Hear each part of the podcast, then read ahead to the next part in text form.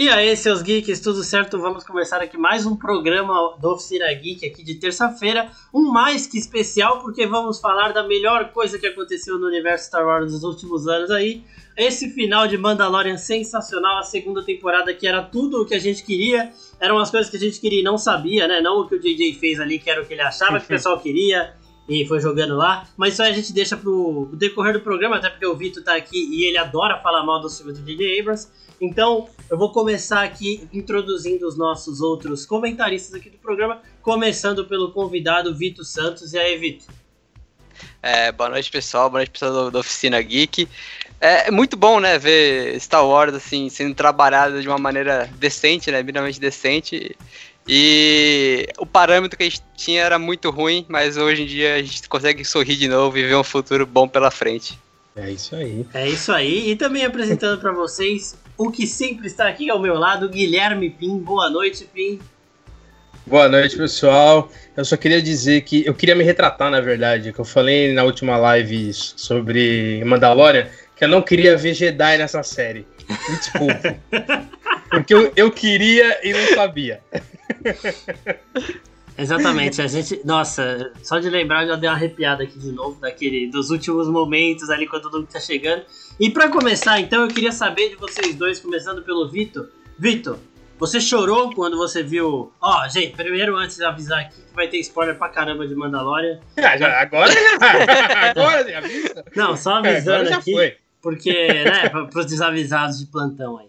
É, Vitor, você chorou a hora que você viu o Luke chegando ali? É, eu não, não, cheguei a chorar, mas não, não, consegui parar de sorrir, né? Porque é, ele, ele chega de uma maneira muito boa que não, não avisa aquele. Você fica. Assim, é, você percebe que é o sabre verde, você percebe que tem uma mão com uma luva, então você já desconfia que seja ele, e a X-Wing também. Mas toda essa cena, ela é trabalhada sem avisar que é o Luke, sem aparecer um, um banner ali na galáxia, no meio do universo. Ó, oh, o Luke chegou, gente. Igual apareceria no, na nova trilogia, né? Apareceria algo, algo do tipo, gente, o Luke chegou. Gente, só pode ser o Luke. Ah, eu gosto que a, a cara Dune ela faz até uma piada, tipo, ah, só uma X-Wing, que isso vai ajudar a gente, né? E aí quando desce é o Luke e ele chega ali, passando todo mundo no cerol ali. Não perdoa um. Tá o pai tá o filho, né, mano? Não perdoa um. E ainda. E ainda é, é uma tecnologia que é, não é 100%, você não olha e fala, meu Deus, o Mark Hamill ficou mais novo, assim, do nada, gente. Mas é algo que não me incomodou, sabe? Eu entendo ali as limitações e eles fizeram simplesmente para prestar uma homenagem e mostrar que o Luke não tava alheio ao que estava acontecendo na galáxia. E tem um ponto interessante também que eu percebi, que essa cena ela mostra muito do que o Luke fala no episódio 8, que é um pouco da arrogância dos Jedi, que ele chega e ele passa todo mundo no cerol, como eu falei, ele não quer saber, ele resolve o problema e ele fala: "Ah, vem comigo que eu vou te treinar". Do tipo, não, eu sou o melhor aqui e a gente consegue entender melhor o que aconteceu depois no episódio 8 para ele perceber que ele não tava com a bola toda e que não é sempre assim que ele vai sair por cima e que ele vai conseguir ter o controle de tudo.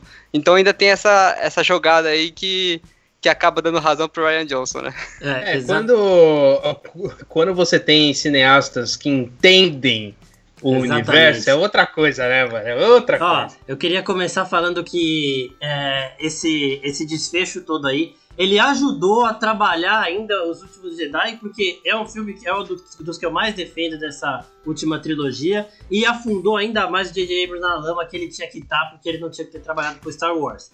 Então, é, a gente vai falar daqui a pouco de herança familiar aí, porque tem muita coisa envolvendo os Skywalker e até o próprio Baby Yoda, né? Baby Yoda, a gente, hum. é, mas isso a gente vai falar mais pra frente. E, Pim, eu queria saber agora de você, se você chorou quando você viu o Luke chegando ali você acha? Com certeza. Não, e o pior, o pior é que eu tomei spoiler. É assim, eu assisti o episódio à tarde, porque de manhã eu entrei no Twitter, foi um erro. E tava lá no Strange Topics, Luke Skywalker. Eu falei, puta ah, merda, Só que, me, só que mesmo assim, a, a, construção da cena, ela me, me deixou surpreso. Por mais que eu soubesse que era ele, eu me surpreendi com absolutamente tudo que estava acontecendo ali. E ele aparecendo e passando o cerol, como o Vitor tinha falado, eu, eu me emocionei muito, assim, de da gente ver o Luke na sua essência depois do, dos últimos Jedi, né? A gente só teve o Luke no auge e duas vezes no, no universo. Né, se a gente pensar bem, que foi agora no Mandalorian e nos últimos Jedi, o que acontece lá no, no Retorno de Jedi e tudo mais, eu, eu acho que não chega aos pés do que a gente viu agora, né, porque ele, ele ainda tá, não estava completo, podemos dizer assim. Então foi, foi lindo de ver. E quando aparece o R2D2, aí eu desabei, aí não tem Aí é- como. Aí, Foi a- Ali, ali me quebrou de verdade, ali foi, foda. Foi a cerejinha do bolo, né? Nossa, e, e ainda pra complementar, a gente começou pelo final mesmo, depois a gente ainda vai falar de teoria. Então, gente, primeiro a gente vai falar no começo dessa temporada e depois a gente vai falar da teoria do futuro, porque tem muita coisa acontecendo na linha temporal de Mandalorian e outras coisas de Star Wars chegando aí. Então a gente vai falar tudo isso aqui pra meio que fechar Star Wars em 2020 e preparar pro futuro. É, depois que o Luke chegou daquele jeito lá, que foi o que o Vitor falou e falou também, que ele não entrega na, na hora, assim, tipo, não é que mostra o, o Luke dentro da X-Wing lá e, tipo, chegando. Ele mostra uma X-Wing. Ah, Você vai assim, ah, tá, aparece o Luke, será que é ele? Não, não é ele. É ele? Não. Pior É que ele? na hora, eu É achei que ele? fosse alguma coisa relacionada muito- é ali muito com, a, com a cara Dune, né? Porque ela, Sim. ela é uma, uma agente ali, da, uma xerife né, da, da Nova República, e eu pensei, ah, ela chamou reforço. Só que agora isso- que ela faz a piada, eu falo, hum, peraí, o que, que ela tá fazendo a piada com reforço? construção dessa Exatamente. porra é tão maravilhosa. Exatamente. Nossa, é absurdo. velho. de- É muito bem feito, é muito bem feito. É sensacional. E, e assim, o Vitor chegou a tocar no assunto do CGI, eu não gostei. pa- Particularmente, eu achei o da, o da Leia em Rogue One melhor. Tá? Ah, não, não. É, com certeza, velho. Você não gostou, Marcos. Eu por sei. um motivo. Não teve soldado invernal, é isso. Você não, não, não apareceu o Sebastian Stan ali, você odiou. Você nem prestou atenção no CGI direito, você já não gostou. Não, eu, Porque você viu que não era o Sebastian Stan. eu prestei Nossa, atenção. saiu tudo errado o nome dele aqui. Não, eu prestei atenção sim. Mas, E- mas eu vou falar que em primeira instância, assim, quando eu vi a primeira vez, eu falei, caralho, que absurdo. E, mas depois eu acho que teve uma quebra, assim. Eu, eu olhei e falei, é, não. Mas assim, em, em relação aos filmes, né, que teve tanto o, o Tarkin quanto a Princesa Leia, eu achei muito superior, ainda, ainda mais que a gente tá falando de uma série de streaming. A gente não tá falando de cinema.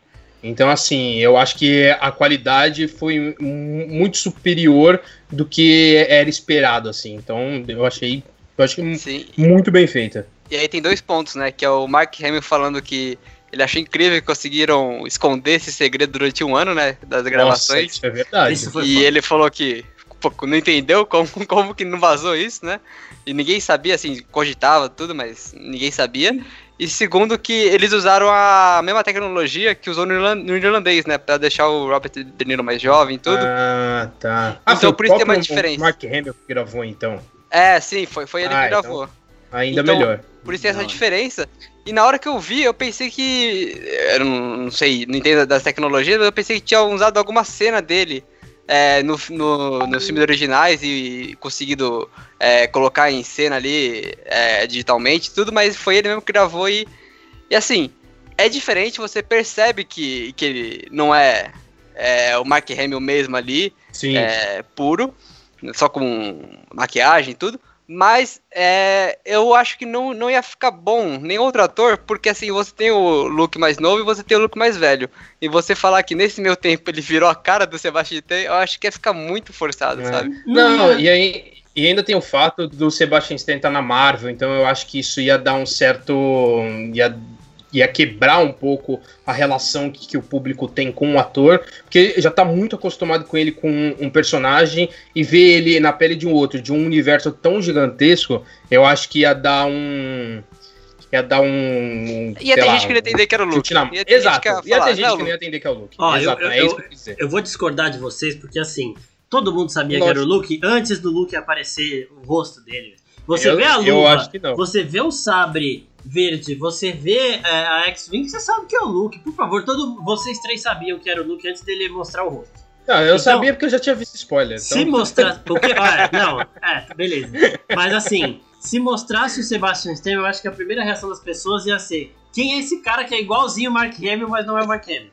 Ah, isso que escroto, cara. Não, não ia ser. Nossa, eu sou soldado invernal. Nem fudendo, velho. Vocês tão louco. Não ia rolar isso, não ia. A reação ia ser, o que que esse cara tá passando pelo look? Não. Pô, tá ligado assim, ó, por que, que o soldado invernal tá assim? É, Ia ser essa a reação. Não, cadê o não braço dele, gente? Ué, a mão, Cadê o braço? Ó, e o, e o Luke É tem um braço mecânico. Não É, ia dar certo, Marcos. Pronto. Não ia dar certo, mano. Não ia dar certo. Crossover. Não, mas então, voltando um pouquinho na, na temporada, a segunda temporada de Mandaloriano teve. A primeira a gente já tinha falado isso, né? Foi pra preparar um terreno ali, a segunda chegou chutando a porta. É, eu queria saber de vocês dois, começando pelo Vitor que já abriu um sorrisinho aí. É, quem foi o grande destaque dessa temporada? O Luke apareceu muito pouco, né? Mas a Ahsoka, o Boba Fett, eles são, foram os personagens ali que roubaram, é, chamaram muita atenção. O próprio Baby Yoda também. Então eu queria saber de vocês quem foi o grande destaque dessa segunda temporada aí, na opinião de vocês. Bora, Vitor. Pra mim, eu posso me arrepender disso, mas o grande destaque foi o Dave Filoni. Porque, pelo amor de Deus, o que Nossa. esse cara conseguiu Não, bem fazer? demais, bem demais. o que esse cara conseguiu fazer. Sim, o John Favreau também tem muita, muita é, coisa envolvida nisso. Mas o Dave Filoni, porque é uma, é uma temporada que você é, gosta de tudo que apareceu. Nada foi um ponto central além do Mando e o Baby Yoda. Mas ainda assim, eles sempre tiveram é, duos, né? Sempre participaram do episódio com alguém, com mais alguém. E você consegue ver é, uma leveza nesses personagens. Por exemplo, o Boba Fett, ele não resolve o, o episódio apenas por ser Boba Fett ou por é, ter que resolver. Ele resolve porque ele consegue lidar ali com os Stormtroopers. A Sokka Tano, ela tem a participação dela, mas não é algo muito pesado que toma conta da série. É, você consegue colocar esses pontos é, fortes numa cultura Star Wars, mas ainda assim sem tirar o caminho central do personagem, que é do Mando, e conseguir entregar um- uma temporada coesa ainda, que é, cada é, passagem dele conta, e chega no final, você é, retorna aquele grande vilão que apresentou no final da primeira temporada, dá um desfecho para esse arco e entrega tudo sem forçar nada. É por isso que eu acho que o Dave Filoni que roubou a cena desse, dessa Nossa. É o temporada. famoso, Bem demais. famoso fanservice bem feito, né? Bem feitíssimo. Pim, pra você, o destaque aí. Cara, o destaque pra mim, por incrível que pareça, vai ser o Boba Fett. Porque eu ia falar a Soca, mas a Soca ela já tem uma série inteira dela que chama Clone Wars, onde ela se destaca e a gente vê a personagem evoluindo e o quão badass ela é, o quanto incrível ela é também. E o Boba Fett a gente nunca teve esse, esse vislumbre do que, que é esse personagem e o porquê dele ser tão adorado e tão aclamado.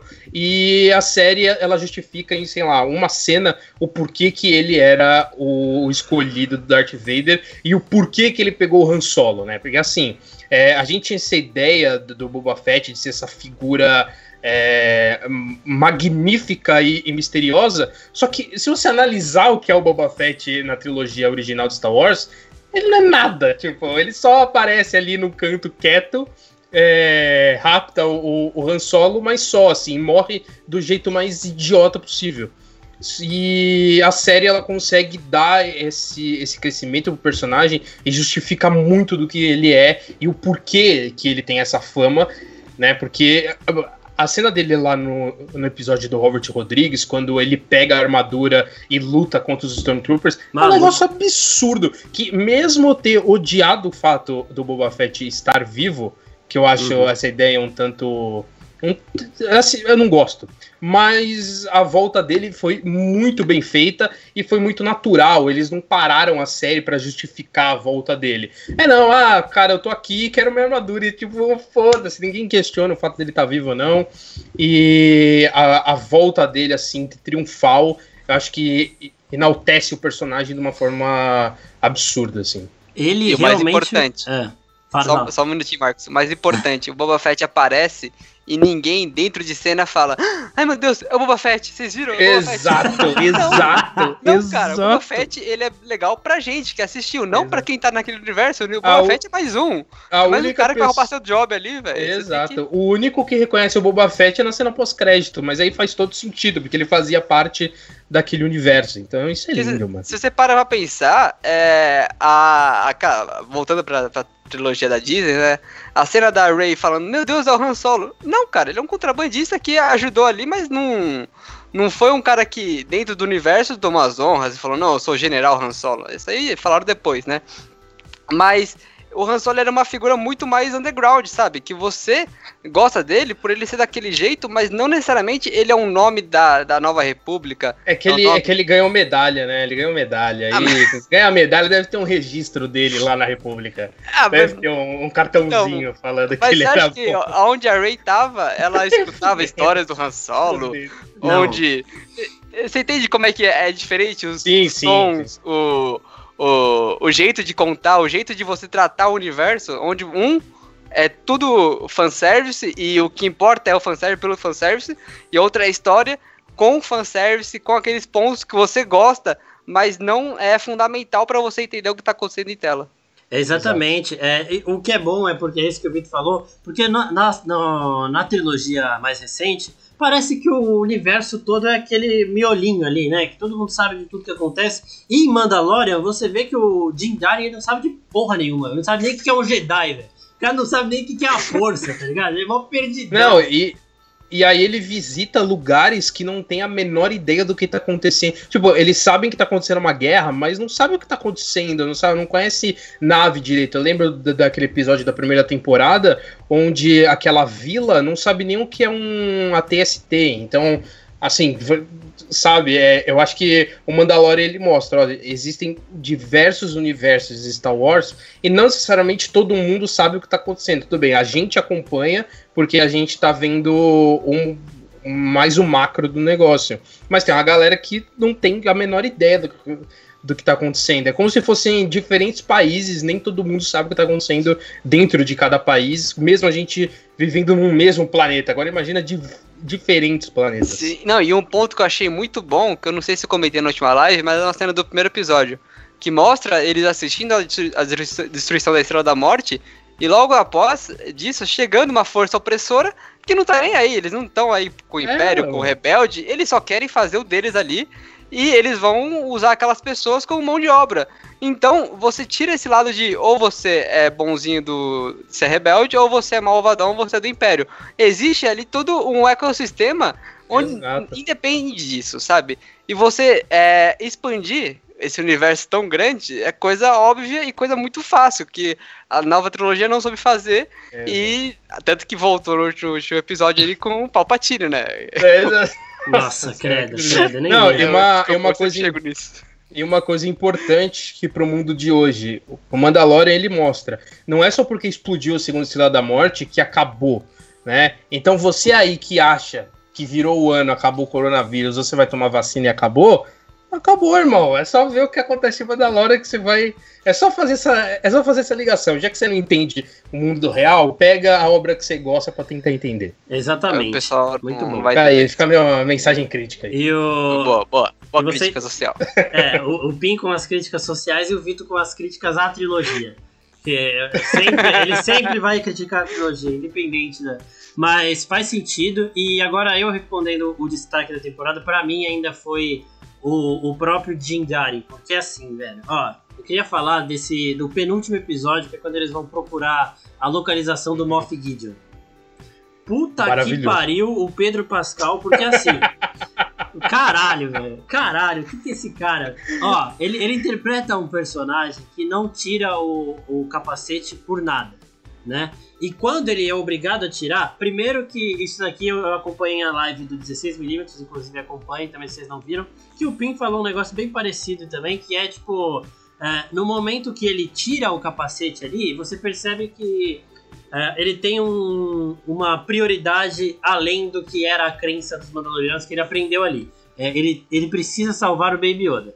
Beleza, isso já é foda. Só que a, a interpretação do Pedro Pascal nesse momento é impressionante porque o cara ele usa um capacete fechado o tempo inteiro e quando ele tá sem o capacete ele não tem visão panorâmica. Ele não tem visão panorâmica. Tudo que ele tá olhando, ele tem que olhar focado. Então quando ele tá olhando pro Manfield lá falando, ele vira a cara e fica olhando para ele assim. Você até pensa, você gera uma estranheza Parece você fala, o Batman do Tim Burton, né? É, cê, é então, é exatamente. Você, você fala, tipo, mano, o cara tá assustado, mas é porque ele não tem visão panorâmica. Ele tem que olhar no olho da pessoa porque ele não consegue ver de ladinho. E quando ele atira no cara, ele vira o corpo completamente, ele olha reto pro cara, assim como se estivesse usando um cabresto. Que é o que ele sempre usou, porque ele não tira aquele capacete nunca.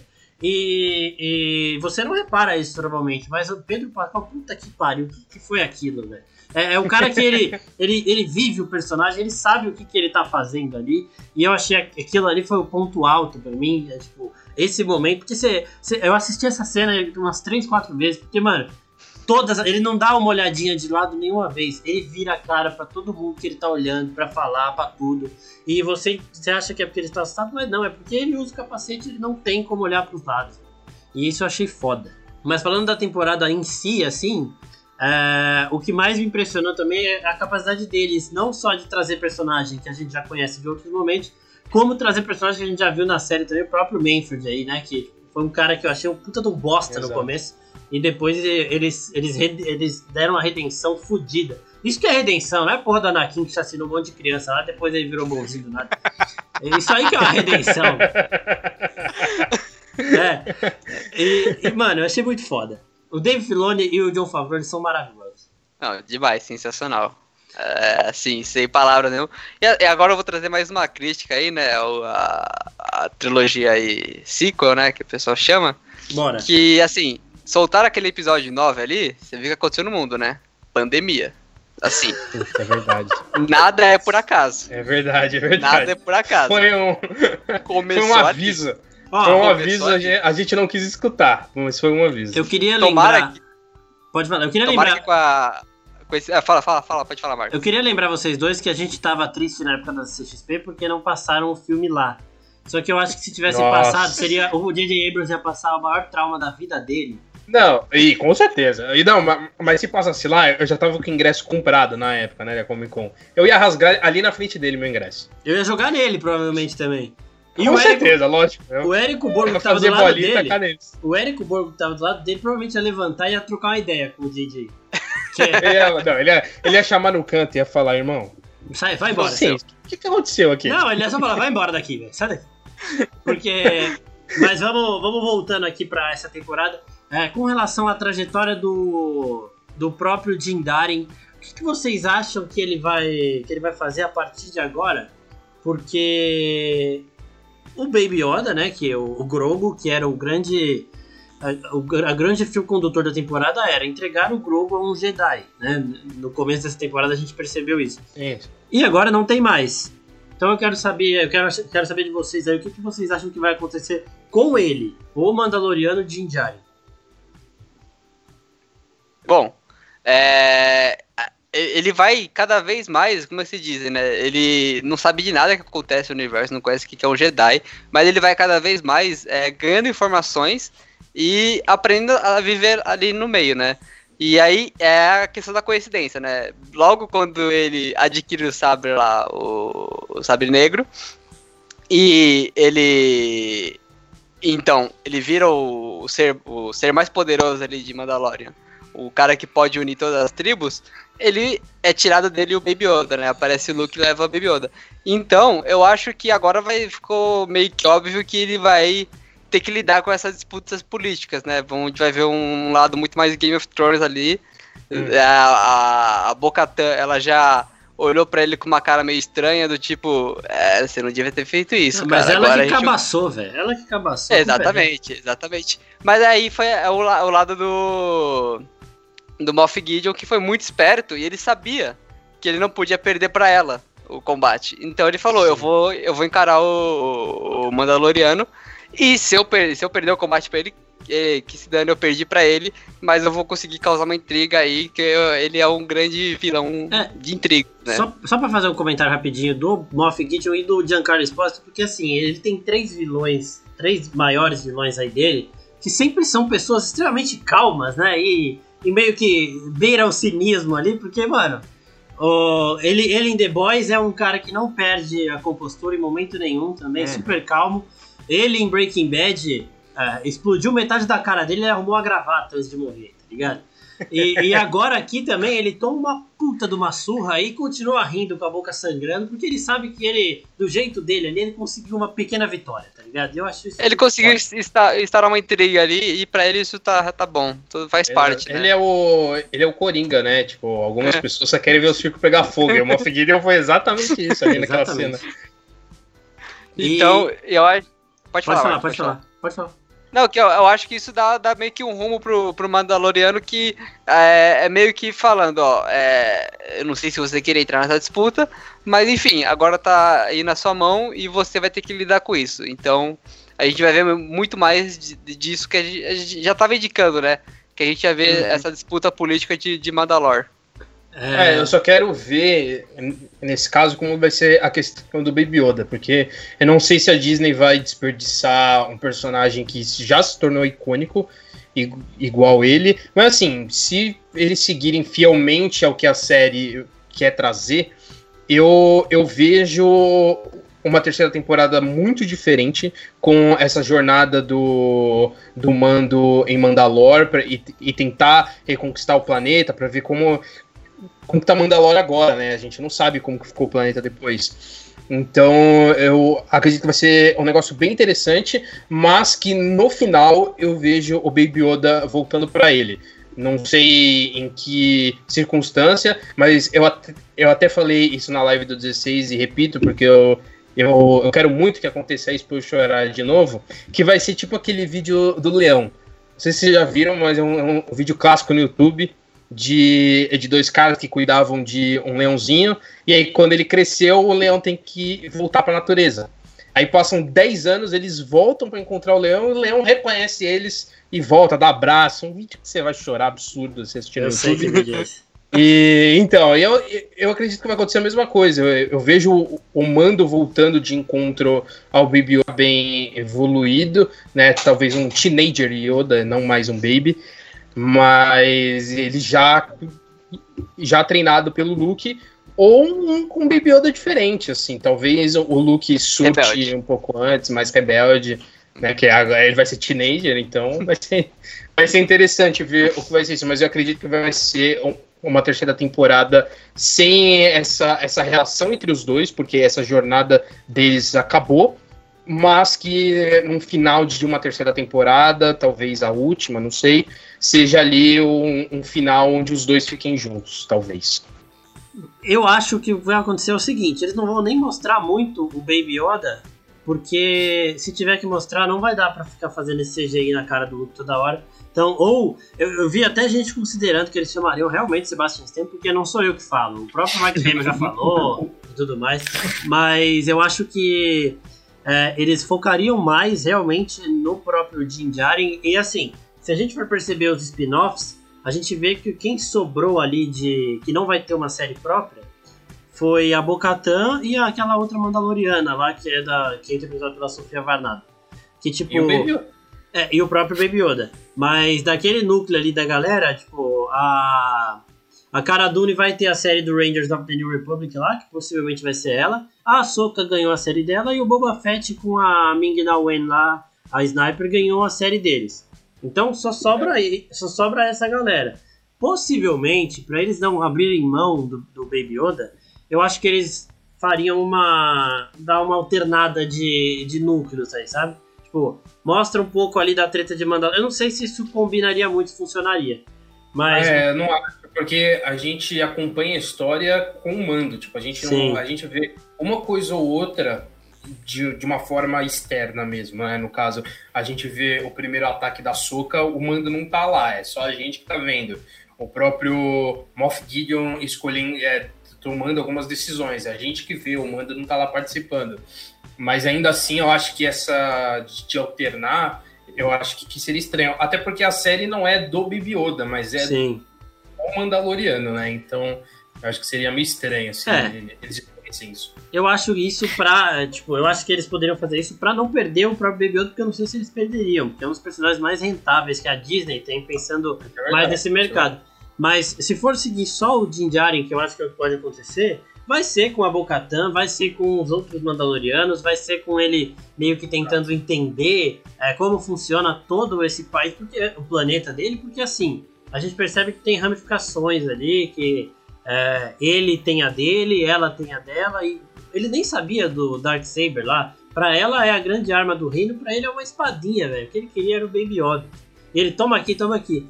E, então eu não sei se ela acabaria lutando com ele por conta disso, para conseguir a arma, ou se ela acabaria aceitando ele como um soberano, tipo, é, não, beleza, você pegou, você merece, você que vai governar Mandalore e, tipo, ele tentando fugir disso, sabe? Tipo um Jon Snow, assim, velho. O cara, ele é Ah. o rei sem querer ser o rei, tá ligado? Ele fica sempre fugindo das responsabilidades, só que ele é Não, tão Snow foda. não tem rei de porra nenhuma, mas. O quê? Rei do Norte, caralho. Sem querer, ele virou rei do Norte. Aquela cena não conta. Virou, é o cara que foge de responsabilidade, mas a responsabilidade persegue ele. Então, eu realmente comparo aqui agora, pensando o Jim Jaren e o Jon Snow, velho. O cara tá lá querendo ficar de boa e aí do nada surge um bebezinho. Não, é. E surge um bebezinho que ele tem que cuidar. E depois ele pega uma puta espada que dá direito a um rei, a um trono pra ele. Ele virou o rei de Quem que é o. Quem que é o, quem que é o bebê do, do Jon Snow? Não, eu tô falando do Jaren, que são as responsabilidades Ah, que pra área. ele. Eu pensei que você só ia fazer uma piada com o Tyrion, mas tudo bem. Não, ah, tem o Tyrion também, né? Aí complicado. Não, isso é- isso é Mas, enfim. Nossa. O, o que eu, o que eu entendo disso é que, assim, se eles forem querer focar mais nesse universo de Mandalore, dessa disputa dos tronos aí, é, quem vai ser o líder, quem vai unificar o povo, eu acho que eles vão ter que abrir um pouco a mão do, do caráter episódico, né? Do caráter de, ah, aconteceu um evento aqui, aconteceu outro evento ali isolado, aconteceu outro evento no quinto episódio. Eu acho que eles vão ter que se Semana, né? é, então eu acho que eles vão ter que seguir mais uma linha narrativa mais forte ali, mais é, densa, onde o Djarin tem que entender melhor o que tá acontecendo ali, ele tem que se aprofundar mais nesse universo de Mandalore, e eles talvez façam uma, uma série, uma temporada mesmo focada nessa mitologia de Mandalore, explicando direitinho como é que funciona, é, o, o- quais são a- as, os clãs dentro da, da, desse universo, e um pouco mais sobre o passado, que a gente vê muito em, em Clone Wars, mas que não boa parte do público não conhece muito. Então eles acho que eles vão ter que é, mudar um pouco o estilo de, de narrativa dessa, dessa ter- terceira temporada. Então, e eu acho também que nisso a gente pode ter três personagens novos aí chegando em live action que o povo gosta, que é o Ezra aparecendo numa série da Ahsoka junto com o, o Troll e a Sabine aparecendo nessa série de em Mandalorian mesmo, porque e também eh, gostaria que eles explicassem, porque em Rebels, né, ela entrega o Darksaber pra Bo-Katan e a Bo-Katan fala que agora ela não pode aceitar. Então, eh, eu fico pensando se tipo assim, eh, ela É o pode é o B.O. é, exato, é isso aí. Você que falou na live, inclusive, eu, te- eu pensei, tipo, é, ela aceitou e, e, e ela não foi aceita, sabe? A galera falou, não, Sim. não é assim. Você conquista essa É porra que- na base da porrada, velho. É um povo Então, guerreiro. Eu acho que a hora que ela aceita em Rebels é muito mais um, um sabre perdido, onde ninguém sabia onde estava. Então, ela receber naquele momento, é, ela vê como uma bênção que caiu na mão dela. Agora, é, eu entendo que o, o povo de Mandalore sa- saiba né, que o, o Moff Gideon tem a posse dele. Então, ela aparecer ali com, com o sabre, vão perguntar pra ela: Mas e aí, você derrotou o Moff Gideon? Você acabou com ele? Você venceu? Você tem o direito de ter esse sabre? Ela fala, não, então o cara ali resolveu o problema pra mim e me deu. Aí eu acho que não vai, Mas não vai é ter o assim, mesmo peso. Isso é simples. É igual fazer o. No episódio da Soca, é só ela chegar com uma. Um, um pedaço da armadura do mando, jogar assim na frente e falei, matei ele, o, o Darksaber é meu. E ele tá aparecendo no cantinho assim. Isso é, isso é de merda. Mano, resolver papo. Pra resolver isso aí, ele vira pra ela e fala: cinco minutos sem perder a amizade. Sai na porrada com ela ali, não quer matar ninguém. Ele não que mata. vê aquela briga do Boba Fett com a, com a outra mina lá no bar. Exatamente, velho, exatamente. É uma treta ali, tipo, rapidinha. Ele não matou o Moff Gideon pra pegar, não é que você tem que matar o cara. Dá um Não, pau, que deixa. É, você tem que derrotar ele. É, sim, mas vai, vai pra cima então. Ganha do Din Djarin, que eu acho que não ia acontecer, porque o cara é fudido. Eu acho até que do, do próprio Boba Fett ele ganhava, mas ali você vê que é todo mundo equilibrado. Todo mundo é mandaloriano ali, ou sabe bastante, porque foi Eu, o que essa. eu, eu, eu acho, eu acho isso discutível. Porque o Mando levou não sei quantos ganchos na cara de um do Dark Trooper e a cara dele estava intacta. É, mas é No- aquela. É o capacete, né? Na primeira temporada, ele tirou o capacete, ele tava arrebentado. É, isso é E já era Bhaskara. É, Mas já é- Ele, ele tava sangrando de onde não, não existia oportunidade. Mas é aquilo, né? O Pedro Pascal apareceu ali pra gravar duas cenas, gente. É, só quando ele tira o capacete, depois é dublê. Aí não dá pra. Só, só dupla. É, o resto, o resto é por WhatsApp, Então- obviamente. Trampo mais fácil. Ai, ai, mas é. Mas eu acho assim, eu acho que tem esses, essas formas de, de, de resolver isso e tem que se interpretar também. A Bo-Katan, ela queria o Darksaber porque ela queria governar Mandalor ou porque ela sabia que a grande arma dele estava nas mãos de um cara que não era merecedor daquilo. Porque agora ela tá com uma pessoa que pode governar Mandalor? Tipo, é, tô falando não em questão de capacidade, mas em questão de princípios, de conhecimento da, é, do planeta e tudo mais. Então, assim, ela poderia aceitá-lo como um rei, tá ligado? As pessoas querem poder, Marcos. Querem poder pra elas, não pros outros. É, Então, mas é. Me, me, me corrija se estiver errado, mas é porque é uma história que não, não é contada, né? Como o Moff Gideon Não é. conseguiu Exato, né? o, o Sabre Negro, né? Então, eu acho que deve ter ali uma, uma questão de vingança, uma questão de é, ele ter tirado a força, no, acho que no expurgo que acontece, né? No, no, ali na, na época do episódio 6. Então, é, é uma questão muito mais de vingança e de é, querer retomar aquele símbolo de poder dos Mandalorianos. E agora que ela, é assim, lógico que entra o ego dela e ela querer o sabre, sabre pra ela, mas eu acho que ela entende que o sabre pertence ao Mandaloriano, o Mando, porque ele conseguiu no- de uma forma justa, né, como a gente pode dizer.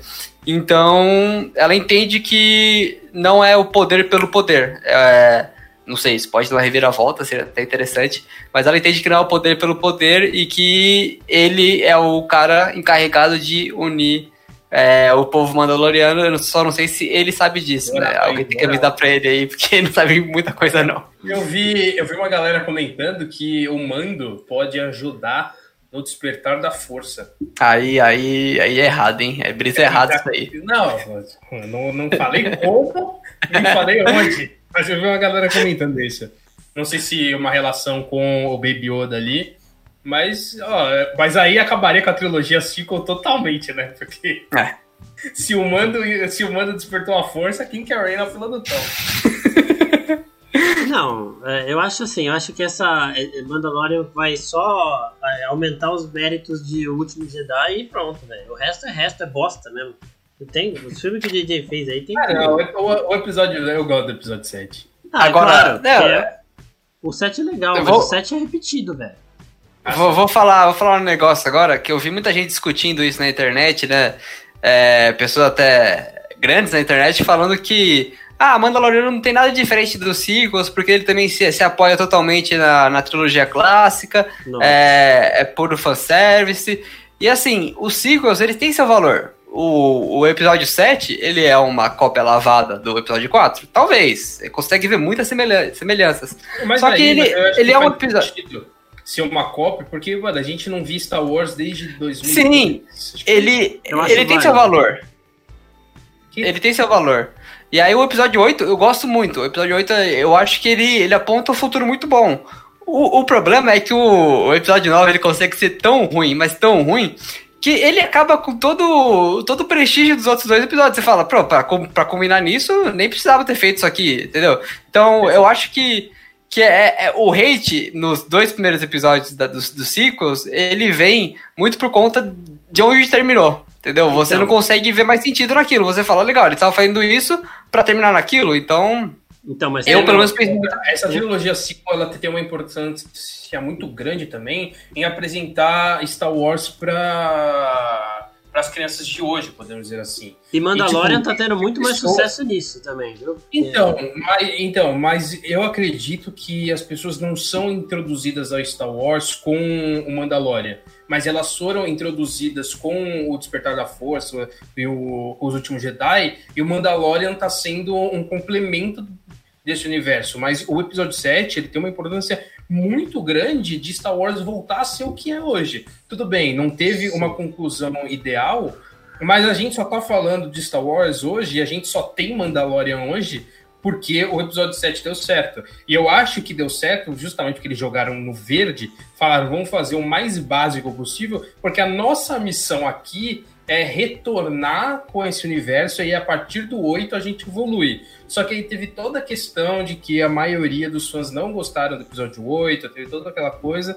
Aí o 9 acabou sendo muito mais uma jogada de marketing para ah, OK, a galera não gostou do 8, então vamos fazer um negócio totalmente diferente para voltar essa reconquista, o que acabou não funcionando. É. Mas Mandalorian veio como esse respiro aí que deu certo. Exato, eu acho que funciona meio assim. É, Star Wars voltou no episódio 7 e foi um estardalhaço de quem já era fã.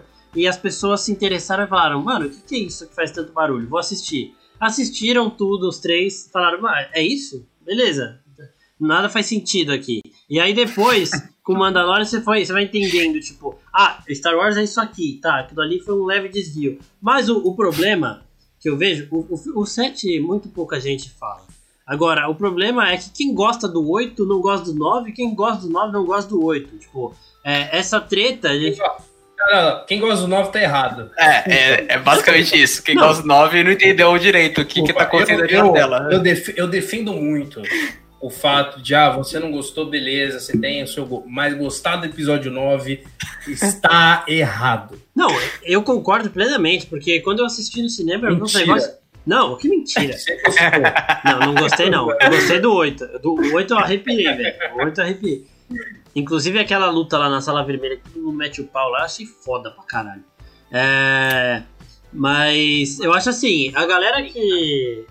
A galera que, que, gosta de apoiar o 9, porque você vê muita gente falando, não, o 9 é isso aqui, o 8 que é uma bosta, fica falando de o Luke que não é assim, não sei o que lá. Eu acho que Mandalorian tá caminhando para esse caminho de mostrar por que, que o Luke tava daquele jeito, é, por que, que esse filme estava caminhando para isso. E quando você lê o roteiro que o Colin Trevorrow tinha feito pro, pro episódio 9, você pensa ainda mais que bosta que o J.J. Abrams fez. Tipo, mano, o dia que eu encontrar esse cara, eu vou falar pra ele qual que é seu problema, velho. Não, aquele roteiro doeu, viu? Aquele roteiro que você olha assim e você, você pensa no, no, potencial que aquilo tinha, na onde podia chegar. Exatamente. E, e tava ali, sabe? Não, não é coisa da minha cabeça, não é coisa que a gente tá discutindo aqui. Eles pensaram naquilo, eles chegaram a cogitar aquilo, mas eles preferiram é, mano, fazer aquilo, né? O, o, JJ, é, o JJ, o JJ ele limitou o universo Star Wars a Skywalker, é, Palpatine, os caralho, não sei o que. E o Trevor ele ia expandir isso aí. Tipo, as crianças que têm a força, não sei o que. E um monte de outra coisa. Mas voltando aqui pra, pra Mandalore, agora que a gente tá falando disso, é, já saindo um pouco do Din Djarin, vamos pro Baby Yoda. Ele, ele escapou da chacina do Skywalker Voo para chegar pra chacina do Skywalker Nest. Né? Exatamente. É, exatamente. Eu, eu, tenho, eu, tenho, eu tenho dúvidas em relação a isso, porque, assim, Mandalorian se passa cinco ou seis anos depois do episódio 6, certo? Sim. Então, o Kylo Ren, ele ainda tem. Vamos imaginar que, assim, o Han Solo e a Leia saíram daquela, daquela festa na fogueira e foram festinho no mato. Beleza. Aquela festa onde tinham os fantasmas olhando? É, escondido. É Complicado, é né? Olhando, é verdade. Estavam escondidos ali, falaram, ah, vamos sair daqui, né? Sabe, aquela mãozinha no... no vamos pro lugar mais silencioso, tá muito barulho aqui. Vamos pro lugar mais O C3PO tá enchendo o saco, vamos lá. Aí, beleza, fizeram o Kylo Ren, ele nasceu. Então ele tem por volta de uns 5, 6 anos de idade, vamos chutar assim.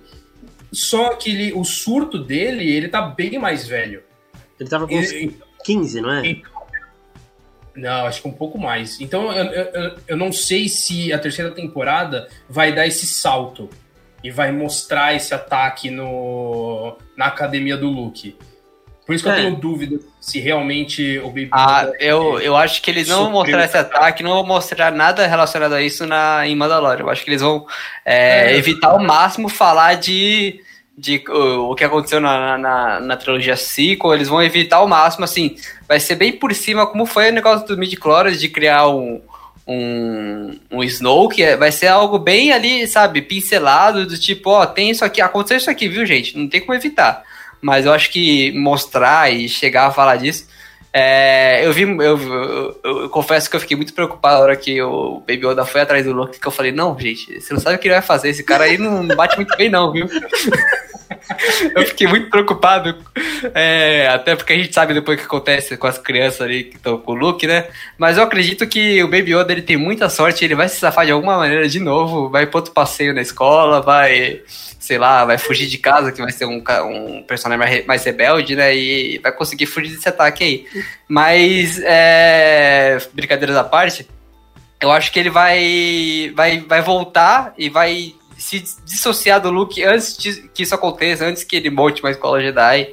Pode ser até que ele treine só o Baby Yoda.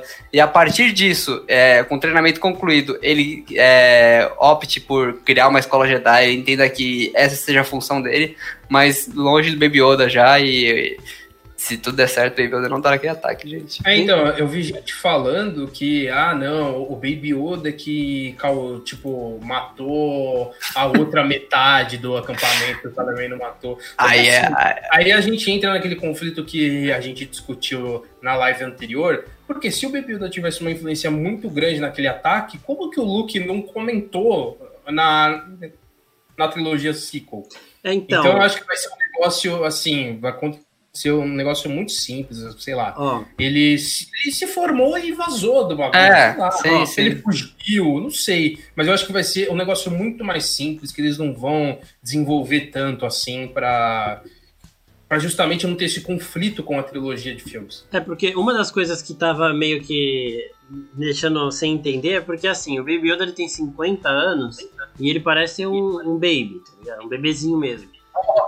Não, beleza. Só que assim, é, então ele precisaria demais porque o Yoda, o Yoda, ele, ele se tornou um Jedi com 100 anos. Né, eu tava lendo isso aí, foi isso mais ou menos. E o Baby Yoda, é, se for um, um crescimento assim exponencial, ele não vai virar um Jedi com 100 anos. Só que pensando na relação da raça dele com a força, que a gente não sabe como é, talvez um treinamento mais rigoroso acelere esse desenvolvimento dele. Né? Então, tipo, ele, ele, ele se desenvolve conforme a força se desenvolve, tá ligado? Então ele vai ficando mais maduro conforme a força vai amadurecendo. Então o Luke pode acelerar isso, né? Pra ele se tornar, pra ele deixar de ser um bebê. Hã? E aí, Adu, será que o o Luke ele vai virar o jogo e agora vai fazer o Baby Yoda levar ele nas costas? Certeza, é certeza. Isso é, isso é vingancinha, certeza. Ele vai jogar, ele vai jogar um saco daqueles, daqueles biscoitos que o Baby Yoda comeu no, no lago e vai falar: agora tira com a força aí, maluco. É. Pegar Ah, o mas som. eu, eu, eu senti falta de, sei lá, do Baby Yoda ser um clone do Yoda, né? Pô, faltou algo mais, mais disso, né? Você não sentiram falta disso também? Que frase, faltou um clone. Faltou, faltou. É. Mas, mas então nessa, nessa, só nessa do Baby Yoda pra gente já partir pro futuro do universo Star Wars, é, tem, tem essas possibilidades. Ele conseguiu ser bem sucedido no treino do Baby Yoda. O Baby Yoda se desenvolveu extremamente rápido e conseguiu sair, tipo, ir pra própria jornada. Ou, sei lá, algum outro Jedi apareceu e levou ele, ou ele foi atrás do próprio Din Djarin e pronto. É, e aí o Luke falou, opa, beleza, eu sou bom nisso, eu vou abrir aqui uma academia Jedi, vou começar a pegar uns moleques, aí chegou o Kylo Ren, matou todo mundo, e ele falou, puta merda, o que eu fiz? Ou o Baby Yoda, ele começou um treinamento, começou a se desenvolver e foi pro, pro lado sombrio, e aí o Luke já ficou meio assim, mas é que esse lado não, não sei se daria tão certo, porque eu acho que ele não treinaria mais crianças, né? Fiz merda Eu com iria- aqui, vou fazer merda com 15, tá ligado? Pensei, pensei num bagulho. Diga. Baby Yoda é um dos Cavaleiros de Rain. Nem bem, bem que tinha mais baixinho ali que eu vi, né? Ó, não, porque faz sentido. Faz sentido. Ele cresceu ao lado de um cara que não tira máscara pra nada. Nenhum Cavaleiro de Rain tirou a máscara. É, Ou, aí, matou. Ah, o Din Djarin voltou pra ajudar o Baby Yoda e ele é um dos Cavaleiros de Rain. Não, não. Já Ele pensou o. O Jari é foda, os Cavaleiros de Rain não. É, Já pensou o DJ volta na, na imprensa e solta isso só de zoeira assim e fala, gente, o, o Baby Yoda é um cavaleiro de Rain. Eu tava ali, eu sabia disso, só que. Não, é. É. É, é, Você vê que tem um capacete um pouco mais. um pouco mais aberto. É a orelhinha dele, né? É, então. é, mas eu, eu acho que nisso já encerramos, então. É, não tem muito pra onde escapar com esse pouco de coisa que a gente viu aí e com essa janela de tempo que é muito grande. Então, tipo, o É. mais provável mesmo é isso. a força faz com que o Baby Yoda se desenvolva mais rápido, conforme ele vai treinando a força, e aí ele encerrou o treinamento dele e saiu fora, e Luke começou a treinar outras crianças, e aí deu a merda que deu. Agora... É, até porque o, o, Baby Yoda, só, só pra completar, ele, assim, ele tem muita força dentro dele, né? É muito midi-chlorians, né? Se você quiser ver assim. Mas ele, te, ele tem uma ligação muito forte, tanto que ele conseguiu mandar um sinal pro Luke, né? Ele conseguiu entrar em contato ali, não sei onde o Luke tava, mas é, ele conseguiu se conectar, se conectar nesse nível com a força. Então, ele deve estar no estágio mais avançado assim, do seu treinamento. Sim, e, e é isso também deve fazer com que ele deixe de ser um bebezinho com relação ao comportamento. Né? Ele não vai comer sim, mais sim. ovo de. Ele não vai ficar comendo mais ovo de sapo. É, ovo, é, é, espero que não. Será? Agora, vamos, vamos falar do futuro dos, dos spin-offs, dos derivados aí, porque o John Favreau ele, ele explicou é, todo esse mistério em volta do livro de Boba Fett. Ele falou que o livro de Boba Fett é mais um capítulo da história que eles estão contando. Não é a terceira temporada de Mandalorian, é uma série do Boba Fett que vai é, chegar ao Disney Plus como o terceiro capítulo da história que eles estão contando. A terceira temporada de Mandalorian será o quarto capítulo e vai ser lançada depois, mas ele disse que é logo em sequência. Então. Ah, é, eu, eu vi. Eu, eu, vai ser o quê?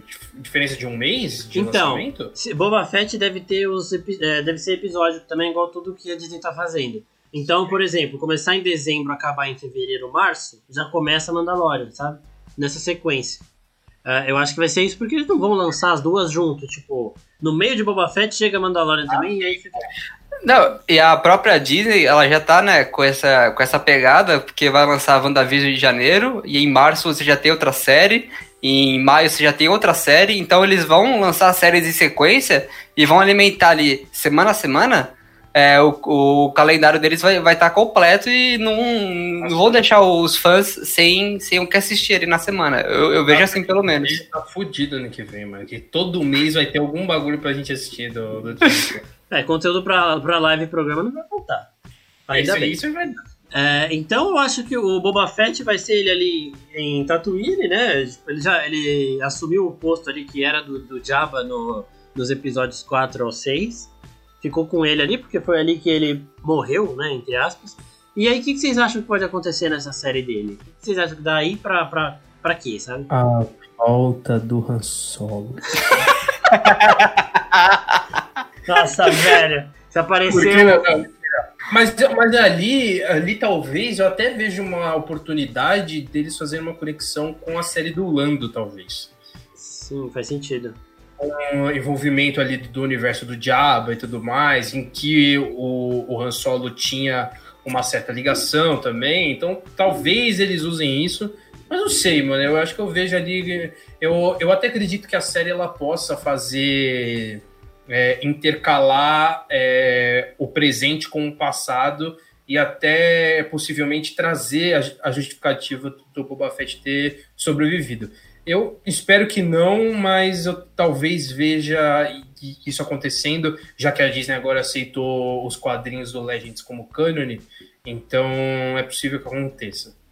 E eu acho, eu acho que assim, é, eu tenho uma dificuldade para entender como que eles vão fazer isso e, e, essa teoria, essa possibilidade de uma ligação com o Lando é bem pertinente. Só que assim, esteja ciente de que se isso acontecer, o elenco inteiro de solo vai voltar, vai aparecer ali um pouquinho mais velho. Então, não vai ser só. Tem Darth Maul em, solo, pelo menos isso é bom. Não vai ser só o Donald Glover, não. Vai ser todo mundo, velho. Até, até a Emilia Clarke espero que volte. Realmente faz sentido isso que o Pi falou, do Darth Maul, né? Ele pode aparecer como antagonista e como alguém que, que tem controle sobre o, uma guilda ou um cartel ali e que entre em conflito com, com Boba Fett, né? Ah, eu, eu, eu Mas... acredito que deve algo totalmente diferente do que já foi mostrado é, pelo próprio Boba Fett. O Dave Filoni e o John Favreau não tem medo de inovar, de criar coisas novas para esse universo tão grande. Então eu acredito que a gente vai, vai, vai, vai, vai sair desse estereótipo de Boba Fett, o cara que fica parado ali, o delivery da galáxia. Não, é. delivery da galáxia, é, Referência. É, o iFood do Darth Vader. Eu, eu, não, eu não sei com relação ao Darth Maul, porque falaram que ia ter alguma coisa assim na série do Obi-Wan, né? Então, eu fiquei pensando nisso também, porque no, no Rebels o Obi-Wan, ele que mata o. Ah, é verdade, né? É verdade, esqueci então, disso. Então talvez eles tragam o Darth Maul de volta em, em Kenobi. É, e eu. Mas aí Verdade. vai ser uma palhaçada, né? Vai ter Anakin de novo. tá- Então, eu acho, eu acho assim. Deixa, deixa o Carsten lá, como que é o nome dele? Do, do ator que fez o Anakin? Christensen, Hayden Christensen. Hayden Christensen, deixa o cara no, no- na casa do, do campo dele. Ó, O cara não atua, mas ele já nunca atuou na vida. Deixa É. o cara lá as- os melhores momentos de Anakin você vê em Clone Wars, tá? Não precisa assistir o filme pra ver um- Exato. um, jovenzinho rebelde surtando como se fosse a Christian Stewart. O, Hayden Ah, Christensen não. é a versão feminina da Christian Stewart. Eu, eu gosto, eu gosto bastante dele quando ele tá no romance com a Padmé. né? Brincadeira, eu gosto não, brincadeira, gente. Mas assim, ficou bom. Depois dessa nova trilogia, essa cena ficou ótima, viu? Só pra é é jogar aqui uma. Não, Mais uma. não, mas assim, realmente, você olha o Anakin de Clone Wars, é um personagem extremamente interessante. Você olha o Hayden Christensen mas- fazendo isso, é puta de uma bosta. Perde completamente e- Mas então eu acho que eu acho que a série do Boba Fett ela vai meio que mostrar assim, beleza, o Boba Fett voltou, recuperou a armadura, ele vai ser isso aqui a partir de agora. E essa série vai ter, pra, na minha opinião, vai ser uma minissérie, então a gente vai ter uma temporada só. Vai mostrar o que o Boba Fett vai continuar fazendo e aí vai ligar pra outra coisa, que essa outra coisa pode ser a série do Lando, né? E aí a, a- o, o John Favreau aprendeu com o Kevin Feige, o, o Filoni juntando ali aquela mente maravilhosa de Star Wars, juntaram a combinação perfeita e eles vão ramificando Star Wars ali de um jeito que vai tudo se conectar depois. Vai ser meio complicado, mas vai ser bom pra gente porque a gente vem, explica e o pessoal assiste. Obrigado. falar a verdade, é, quando saiu as 10 séries de Star Wars no, no Investor Day, eu fiquei com medo. Falar a verdade, eu, porque assim, eu gostei muito de Mandalorian, só que eu ainda não confio plenamente neles pra falar, não, tudo bem, me entregue 10 séries que eu vou amar as 10. Eu não, eu fico com medo de, de pintar ali de novo um Palpatine, de pintar algo que fique é, muito distorcido da realidade e que mexa na história. Então eu ainda prefiro esperar uma série de cada vez, sem criar tanta expectativa. Vamos ver o que, que esse, essa série do, do Cassius Ender vai mostrar pra gente. Vai, será que eles vão tentar é, mudar a imagem dele, mudar a imagem dos rebeldes? Eu não sei se eu vou gostar tanto disso. Então eu prefiro não criar tanta expectativa assim com, Essa- com esse universo compartilhado. Essa série do, do Cassius Ender, pra mim, eu, eu, eu acho que eu ainda tô dormindo. Cassian, gente. O, o, Cassius, desculpa, Cassius. Não, os dois falaram Cassian. É, Cassian agora é do Corinthians, porra. Vai. então, eu acho, eu acho que eu tô dormindo. Isso é, sei lá, um sonho que tá acontecendo. Porque não faz sentido nenhum. Não faz nenhum sentido. Não É faz um, nenhum sentido. é um é um personagem nem tão interessante assim no Rogue One. Tipo, é, ele, é, ele é um personagem da hora, mas não é aquele negócio que você fica bem caralho, o que, que o Ender faria nessa situação? É. Ele é, o- ele é o Han Solo do Rogue One. Ele é o Han Solo do é o Rogue One. do Rogue One, exatamente. É, Você tem que ter o Han Solo no Star Wars sempre. Então ele é o Han Solo do Rogue One, mas não é ela. Então, Eu, eu gostei do material que eles mostraram, mais pelo espírito da série do que pelo conteúdo em si. Porque, assim, se tiver o, o Jedi cego lá de novo, eu, eu descarto tudo que eu tô dizendo. Ele era. Você parece o Jedi cego ali, o Pi, é, tá bom, tá valendo, faz o que você quiser. Ele sim, eu acho que merecia uma série. Sim. Ele era um personagem foda. Porque ali ele, ele, ele dá um significado maior pro conceito da força. Sim. Agora o Andor, pra mim, é só mais um personagem X no, no mundo de Star Wars. Então, o que eu acho que poderia funcionar, com o Filoni e o John Favreau sempre ali supervisionando, pelo menos, é, são essas ramificações a partir de Mandalorian, sabe? Porque o Cassian Andor, você vai voltar. O Obi-Wan, você vai voltar. Aí Mas eu já aí não sei se funciona. Homem de ferro do Star Wars, mano. Eu não, não sei se eu quero isso. Não, Então, mas porque- pe- não, não, não, pelo assim, vendo, mas não Homem assim com ele, mas não assim com ele sendo o centro de tudo. Tipo, beleza, a Soca apareceu com ele e partiu pra outra coisa nada a ver. Nem lembra, a gente nem vai falar dele. Só que a primeira vez que a gente viu foi com ele. O Boba Fett também. E aí do Boba Fett vai sair Lando, entendeu? E tipo, a ramificação, a parte inicial da árvore ali foi o Mandalorian. Só que aí depois vai saindo um monte que não precisa se conectar com ele. Ah, ok, ok. Nesse ponto, sim. É, é assim, pelo que eu, que eu entendo, o, pelo que eu vi também informações, o Dave Filoni e o John Favreau, eles vão cuidar só da série do Rage of New Republic, do da Soca, do Boba Fett e do Mandalorian. Eles vão ficar com essas quatro séries, o Mandalorian só uma temporada, e dentro disso eles vão tentar criar um universo coeso onde elas é, dialoguem, elas conversem. Então, é, até por isso que eu fico com um pé atrás em, nessa série do, do Cassius, do Cassius, brincadeira. É, eu, eu não sei o que, que a Disney é, tá querendo fazer com isso, né? Então, Ok, É, é, essa série faz um tempo, né? Sim, sim, Sim. é, basicamente quando, quando acabou ali o Rogue One, deu um ano, dois anos, eles já vieram falando, ó, vai ter uma série do, do Endor aí. Então, é, eu não sei é, o que, que história eles vão contar. É, provavelmente não vai ter dedo do Filoni nem do John Favreau, então Bomba. vai ser algo meio solto ali. Vai ser bomba, velho. Eu acho assim, eu acho que realmente é certo você pegar o Filone e o Favreau e deixar eles onde eles estão no controle. É, essas séries que estão surgindo a partir de Mandalorian, elas não precisam ter ligação, ligações extremamente fortes. Elas precisam ser coerentes uma com a outra, tá ligado? É, por exemplo, você, você saber o que estava acontecendo nesse período, então, tipo, não é que do nada a, a Ahsoka vai aparecer na série dela e, tipo, vai fazer alguma coisa que vá completamente o contrário do que a gente viu ela fazendo em Mandalorian, sabe? É, não é como se o Boba Fett vai aparecer e falar que ele achou a armadura dele caída e pegou de volta o que ele nunca perdeu. As coisas começaram ali e essas outras séries vão se desprender, não vão ficar lembrando do Mandalorian, mas elas não vão também tirar o sentido de tudo que aconteceu. Que foi o que o, o, o JJ fez. Ele tirou o sentido do que aconteceu antes para fazer o que ele queria. Então eu acho que é bom o Filoni e o Favreau continuarem nisso, porque pelo menos eles sabem é, a sequência dali, sabe? Dali pra frente. E o Robert Eles- Rodrigues também é um dos produtores da série do Boba Fett, junto com os dois. Sim.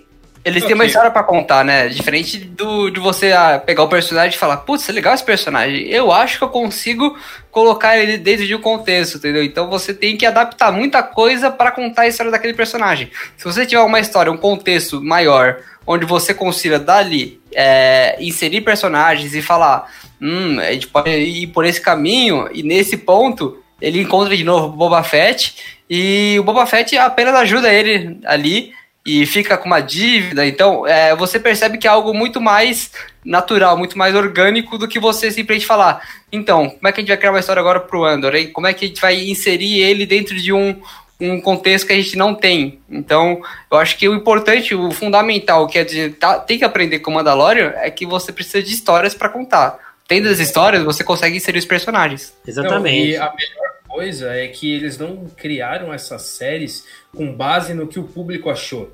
Porque, beleza, passou o episódio da Soca. Só que o Investor Day foi o quê? Uma semana depois do, episódio. Duas semanas depois. É impossível você fechar e bater um martelo que você fechou uma série duas semanas depois do público conhecer. A mesma coisa o Boba Fett. Sim. Ele teve três episódios só nessa segunda temporada. Então, ele- eles estão com essa ideia de fazer essa série há muito tempo já.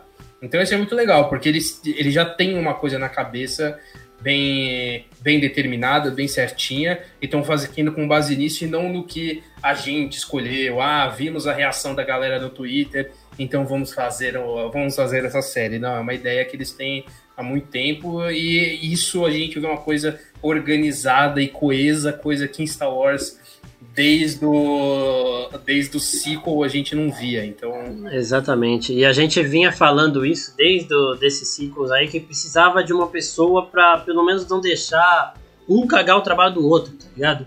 É, é tipo um tio ali pra puxar a orelha, velho. Só isso que precisava. E agora tem, tá ligado? E, e essa pessoa está ativa. Então vamos falar um pouquinho dessas outras séries. A gente já falou de Mandalorian, falamos rapidinho de Kenobi e do, do Cassian, porque assim, é, essas são séries que não fazem parte dessa linha do tempo. de quem? Cassian e Kenobi. É, então. Não sei quem é. Ai, cara, eu ainda, eu ainda repito. É, E assim, o, o Mandaloriano, tudo bem, ele era um personagem novo, ninguém conhecia, só que ele era um, Manda, ele era um Mandaloriano. Todo mundo conhecia os Mandalorianos, pelo menos os fãs de Star Wars, né? Você, você sabia Sim, sim. a mitologia do planeta, do povo e tudo mais, então já se interessa. Ah, O não, Cassian- não, não precisa, não precisa nem disso, é só ver aquela armadura, mano. Exatamente, a armadura é muito foda. O Cassian, ele é o genérico de, de Han Solo, que a gente falou aí. E o Obi-Wan, beleza, o Obi-Wan é um dos Jedi mais populares aí de todos, é bem da hora. Ele, ele é bem da hora. Só que, mano, de história nova não tem muito, porque a gente viu ele em... Essa série do Obi-Wan eu tô com um cagaço. Então, eu tô com um pouco de medo também, velho. Vão anunciar no final que é uma realidade alternativa. Tem nada a ver. É, Vai aparecer o Doutor Estranho no final. exatamente. Exatamente. É, é assim, se o, se o McGregor começar a cantar Mulan Rouge, pra mim já, já deixa a série muito melhor. Por favor, podia- o musical do, do Obi-Wan, perfeito. Musical do Obi-Wan. Caralho. Fechou. Eu, Fechou. eu, acho, eu acho que podia ser um monólogo do Ian Ian McGregor e ele simplesmente fica ali falando sozinho e enlouquecendo, enlouquecendo e pronto, acabou. Aí, aí na última cena aparece o Hayden Christensen e fala, você, de novo? Cara, eu te, co- eu te fatiei outro dia. O que tá fazendo aqui? E acabou a série, pronto. Ó, a, série, a série vai ser, vai ser o Ian McGregor entrando num, num pubzinho lá de, de Tatooine, lá, dois sóis lá, e pronto, começou Na a beber. cantina. É, na cantina começou a beber, começou a lembrar de tudo. E aí no final da série vai ser o, o- aquele outro ator que interpretou ele já morreu? Já, Quem? já. Já, Ah, já, né? o Alec Então, Guinness. é, vai ser ele com do jeito ali que eles fazem de é, de, CGI. tec- de CGI e tipo levantou do bar, saiu e vai e vai achar o querendo- Luke lá e vai começar. querendo- Que a série do Obi-Wan vai ser um Se Beber Num Case em versão Star Wars. Vai ser um flashback todo e vai mostrar que ele ficou no bar pra virar daquele jeito. Ele ficou só bebendo e aí por isso que ele envelheceu tanto em um curto período de tempo, tá ligado? Então eles vão mostrar isso, velho. E vai ser flashback, por isso que tem o Hayden Christensen ali, porque vão estragar mais o Anakin. Eu acho que eles não fariam o Hayden Christensen como como Darth Vader. Ele faria como Anakin, tá ligado? Não, não vai, nem ferrando. Ainda mais agora que o, o ator que fazia Darth Vader morreu. E, e tem a questão também de que a voz do Darth Vader não é nem a do. Do, do, Chris- do Hayden Christensen. É, a voz, É. é, é o Mufasa, cara. É, a do James Earl Jones. Então, assim, ele como Darth Vader é, é impossível, assim. Então, agora... Infelizmente, vai ser o Anakin. É, vai ser o Anakin. Então, provavelmente é flashback. Então, agora vamos falar dessas séries aí que saem de, é, de Mandalorian. Vamos começar com Rangers of the New Republic aí, porque é uma que, né, o que que é?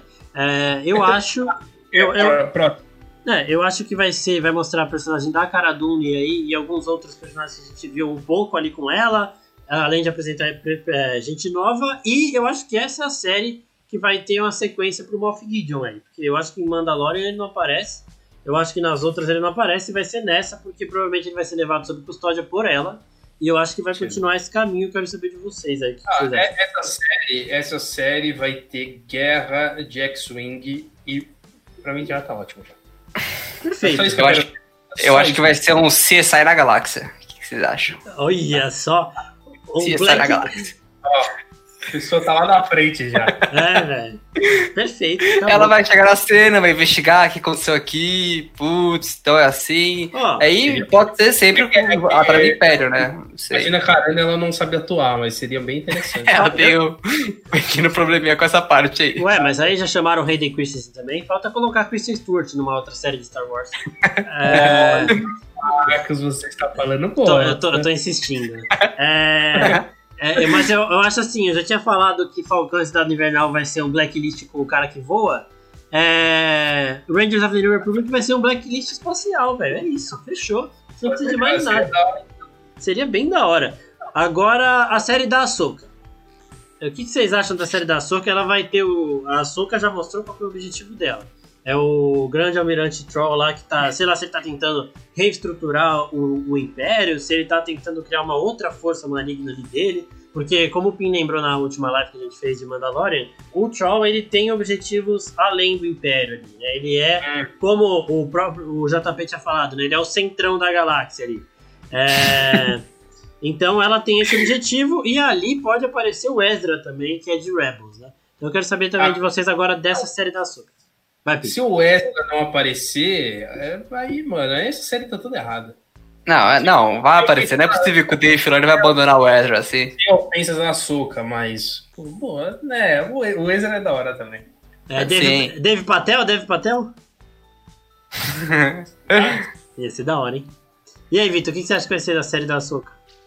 Cara, a série da Soca, você tem tanto, tanto lugar pra ir, sabe? Porque ela é uma personagem que ela é única em Star Wars, sabe? Ela não é nem uma Jedi purista, onde que você tem que respeitar os dogmas do Jedi. E ela também não, não, não por isso ela não falou, ah, então eu tenho que ser contra o Jedi. Ela consegue entender que, que o mundo é além de bem e mal, é você está trafegando, trafegando por essas áreas é, o tempo inteiro.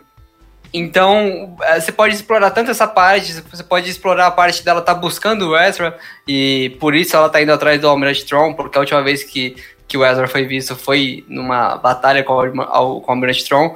Então, é, assim, você tem vários lados para explorar. É, com certeza, vai ser uma série mais complexa, ela não vai ser tão fácil assim de você falar, ah, então ela me explicou que assim, é, a gente viu que ela é uma personagem muito mais é, misteriosa, ela não entrega tudo que ela, que ela é, sente ali é, nas, nas, nas expressões dela. Então, é é uma série que, que a gente tem o, o objetivo dela já, que é ir atrás do Almighty Tron.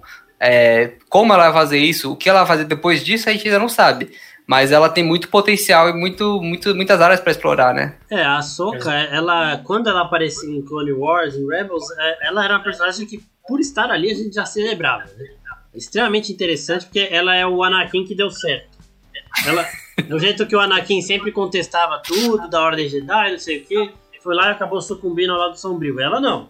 Ela, ela percebeu ali, é, ela tem uma noção, um senso próprio do certo e errado, e ela faz as próprias regras, e por isso ela se torna uma personagem ainda mais interessante. E trazendo o Troll e o Ezra, que são outros personagens de animação aí também muito foda, pode só acrescentar. Agora, é, a gente já falou de Boba Fett, a gente já falou de Rangers of the New Republic, o Blacklist Só da Galáxia. E agora falta o próprio Mandalorian, que eu acho que vai introduzir, a gente já falou também, e, a- e eu acho que vai introduzir a Sabine, que é uma outra personagem aí das animações que falta entrar é, nesse universo. Vocês acham que tem mais algum personagem é, de Rebels ou de Clone Wars que, que pode aparecer por aí, em alguma dessas séries? Ah, tem a tripulação da Ghost, que você pode é, aparecer também em Rage of da New Republic, porque é, a, a tripulação da Ghost ela tá muito envolvida com a, a rebelião, né? Ela tá muito envolvida com a célula rebelde. Então, é, a partir do momento que a célula rebelde a gente vê que ela se torna é, essa, esse novo braço da República, você pode ver também eles é, envolvidos nisso, eles serem é, personagens centrais nessa série junto com a, com a Cara Dune. Então, eu acredito que, que ela, eles podem aparecer nisso. E a Sabine, eu acho que ela pode trafegar tanto em Mandalorian quanto na série da Soca, porque ela sai junto com a Soca na missão de buscar o Ezra. A gente não sabe o que aconteceu com ela. E ela tá diretamente ligada com os Mandalorianos, né? Então, eu acho que ela. É, É mesmo. É, eu acho que ela pode meio que apresentar ali o núcleo de Mandalor, né? Tipo, ela tava lá. Ela tá lá, tentando resolver as tretas de lá, e aí a Bocatan e o, o Din Djarin chegam lá, e ela tá lá. E aí, o, o, o Pin tinha falado um negocinho na live do 16, que, o, que eu, tinha, eu ia falar antes, lá quando a gente tava falando da temporada de Mandalorian, que foi o, o Mandaloriano que tava com elas, tá ligado? Eu acho que, assim, é, o- no- quando a Bocatan aparece, tinha um Mandaloriano ali com elas que depois, aí nesse último episódio, esqueceram ele. Eu acho que a cena pós-crédito tinha que ter a cena do Boba Fett pra anunciar a série e tinha que ter uma outra cena dele saindo no banheiro, assim, chegando, não tinha mais ninguém na mesa. Exatamente. Ele, Ele foi no banheiro, É, ele teve a briga, confusão. Ele fazendo, ele fazendo que nem o John Travolta no Pulp Fiction. Exatamente, velho. Mas, gente, vocês estavam aqui. É. Aí ele acha que elas só deixaram a conta pra ele pagar e beleza. E depois ele nunca mais vai ver. Aquela sopinha lá. Do... É, exatamente. Mas é, isso que você falou do Rangers of New Republic, agora que você falou que podem trazer personagens da Ghost, podia muito ter é, a, a Hera também, né? Que é Sim, sim. a, a pilota da Ghost e é uma das maiores pilotos que já apareceu em Star Wars. A Era Sindula, ela, É. ela, é, ela aparece, é, ela é citada né, em, em Rogue One, É, quando eles a estão ali. Coach aparece, né, no Rogue One também. Sim, sim. Eu não sei se ela aparece no episódio 9. Eu Ah, acho na que todas nave, as naves sim. que existem aparecem depois do Se você, É, é, Aquela bela cena, né? se Meu você Deus procurar a nave, a nave mictória do Boba Fett, você vai achar lá, velho. Mas enfim, é, eles, eles existem, né? Eles, no, nesse universo dos filmes, eles só foram ci- citados até agora. E assim, eu não vejo lugar melhor para aparecer com, com, a, com a direção do, do Dave Filoni. Então, é, um, é o universo perfeito para eles aparecerem nessa série da, da Nova República. faria muito sentido trazer ela, assim, e, e introduzir a personagem. Eu acho que até para trazer um pouco uma diferença dentro da República, né? Porque a gente sempre vê o- os soldados aí, sei lá, um alienígena no meio da- galera. E não é só isso, né? A República ela tem uma, uma diversidade muito grande também. Então acho que seria legal trazer a Era assim para ser uma uma das personagens, mas mas também trazer um grupo mais diverso sem ser humanoides assim. Sim. Sim, sim. E, e além Sei lá. de todas. E além de todas essas lives que a gente já falou, tem aquela The Acolyte lá que vai passar antes de tudo. Que é a série que vai mostrar o surgimento ali do, do lado sombrio, eles se erguendo depois no finalzinho da Alta República. E foi revelado que a Alta República e a Ameaça Fantasma têm um intervalo de 50 anos. Que é, nesses 50 anos a gente poderia, então, nessa série, ver o Palpatine novinho aí, virando, treinando pra ser um Sith. Ah, a gente pode ver um, Qui-Gon novinho, mas o, o meu medo dessa série é trazer uma justificativa para a criação de midichlorians. Porque os midichlorians são in- introduzidos no episódio 1 e parece algo comum de se falar. Então, nessa série, provavelmente pode trazer uma justificativa ou a origem dos midichlorians e pode ou consertar o termo ou piorar ainda mais. Ah, eu acho que, assim, eu acho que é uma boa chance deles consertarem o episódio 9, e eu vou explicar. Eles explicam ali Vai, que, vai. que, na verdade, o Palpatine é só um velho louco ali, o louco da praça, que ele, na verdade, pô, ninguém dá bola pra ele, esquece esse cara aí. E aí, vida que segue, eles contam uma história nova a partir dali. O que, que vocês acham? Nossa, velho. Eu eu tô tentando consertar a história até hoje na minha cabeça, eu não sei Ele é se ficou claro. curta da Pixar que joga xadrez com ele mesmo. Exatamente, exatamente. Já, tava, já não tava legal da cabeça. Não, mas então, é, eu, fala a verdade, eu tenho um, um lado que não quero ver, é, de novo, eles voltando mais ainda no passado e tentando justificar algo que acontece no futuro, igual eles fizeram com a, a trilogia prequel, né, que, então assim, você olha, você fala, legal, eu sei como é que vai terminar isso aqui porque eu já vi o, o futuro disso, então perde um pouco desse efeito. Mas ao mesmo tempo, tem aquele lado meu que fala, putz, acho que, sei lá, talvez, hein, talvez seria legal, hein, não sei, putz, eu queria ver essa república como é que ela era, né, antes de ser corrompida. Eu não sei, eu tô confuso, viu, gente? Então, essa série, eu acho que ela vai apresentar personagens novos e, e eu acho que vai ter um pouquinho disso. O Yoda, com certeza, ele deve aparecer ali, porque ele tava na República Alta. Yoda, Yoda? Não, não Baby, porque ele já era um mestre Jedi, mas. É, já era. É, ter- é, Já porque na, na Ameaça Fantasma ele já tá velhinho, já andando de bengala. Vai não, aparecer. Não tá. Ah, um pouquinho, né? Vai aparecer a. Olha aquele sal, olha aquelas piruetas que ele dá. Ele não tá, ele tá bem. Não, ele anda na bengala, mas quando tem que pular, ele pula. Ah, eu É, achei um pouco de é computação ali, viu? Como diria o, o Julinho ou o Renan, não sei exatamente quem mais. Computação! É. Mas então eu acho que vai ser, vai ser isso. Tipo, eles vão contar uma história nova, vão conseguir explicar um pouco e vão mostrar, além do Yoda, alguns outros personagens. Eu acho que pode ter um Palpatine mais novinho aí. Mas Nossa, não que sei o que esperar. Eu, eu tô ansioso porque vai mostrar um pouco da República Alta. E vai mostrar uma parada que a gente não conhece, um período que a gente não conhece. Agora, Que são os Jedi ali soberanos, né? Então, eu, te- eu tenho curiosidade, eu gosto de Jedi, viu, gente? Eles não são perfeitos, mas eu gosto deles. Exatamente, mas essa série tá meio nebulosa, mas é isso. Ela pode, ela pode trazer, ela vai trazer provavelmente o Yoda e pode trazer além dele outros personagens. É, é isso. né? sei, é- Talvez- Talvez trazer a origem daquela senhora que aparece no episódio 9 e pergunta o nome da Ray.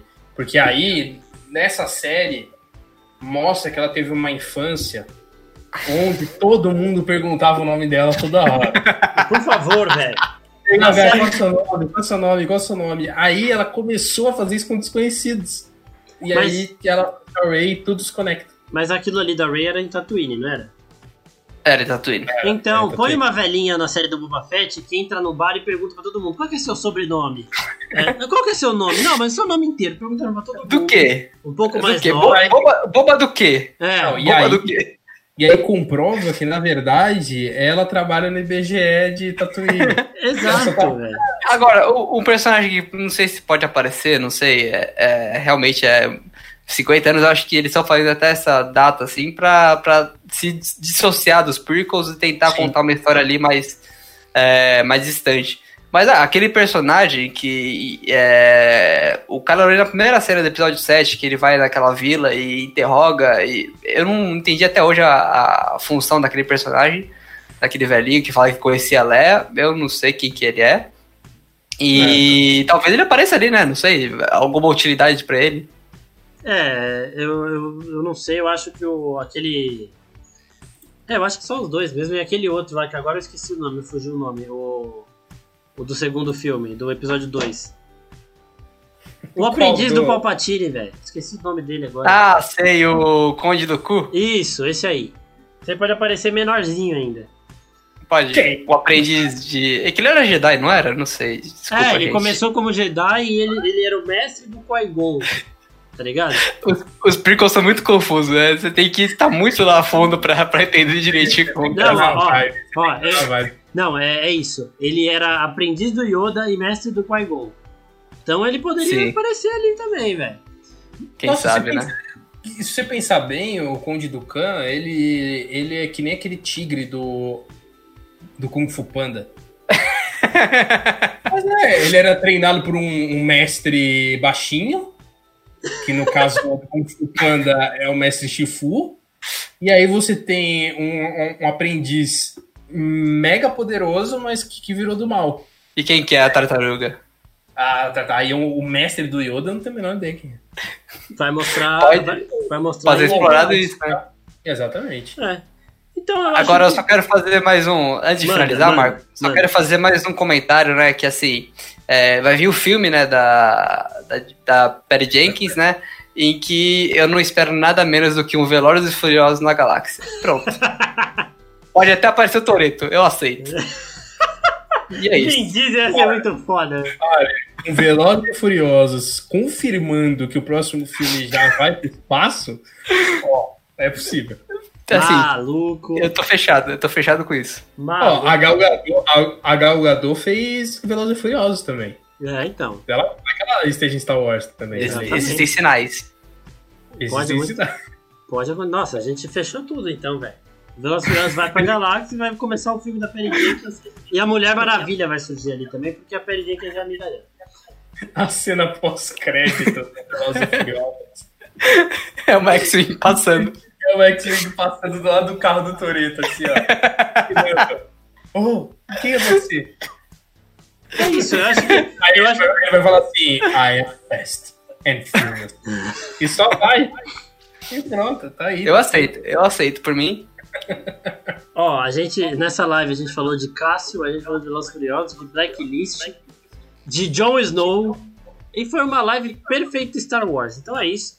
É, eu acho que é, a gente encerrou tudo aí o que pode acontecer no futuro, o veredito dessa, dessa segunda temporada. E eu queria agradecer a participação de vocês dois aqui, Guilherme Pim e Vitor Santos. Mas antes eu quero lembrar vocês de curtirem as nossas outras redes sociais, que estão aparecendo aqui em cima. É, se inscreve aqui no nosso canal para ficar por dentro de tudo o que acontece na cultura pop no Instagram também, notícias direto. E agora sim, me despedindo corretamente aqui dos dois. Tchau, tchau, Pim, até a próxima. Falou, gente. Muito obrigado aí. Bom papo. E falou, Vitor, até a próxima. Muito obrigado aí por de novo nos preencher com o seu ódio ao DJ Abrams. A Ah, trilogia, não, que tá? isso. Eu tô, tô sempre aqui à disposição pra isso, né? Ainda tem muito ódio dentro de mim e eu tô aqui disposto a. Mas Mandalorian é um sinal que Star Wars é melhor que aquilo, né? É Exato. provável, não eu que falo. A esperança está na- nas mãos de Dave Filoni e John Favreau. É isso, pessoal. Até a próxima. Tchau, tchau.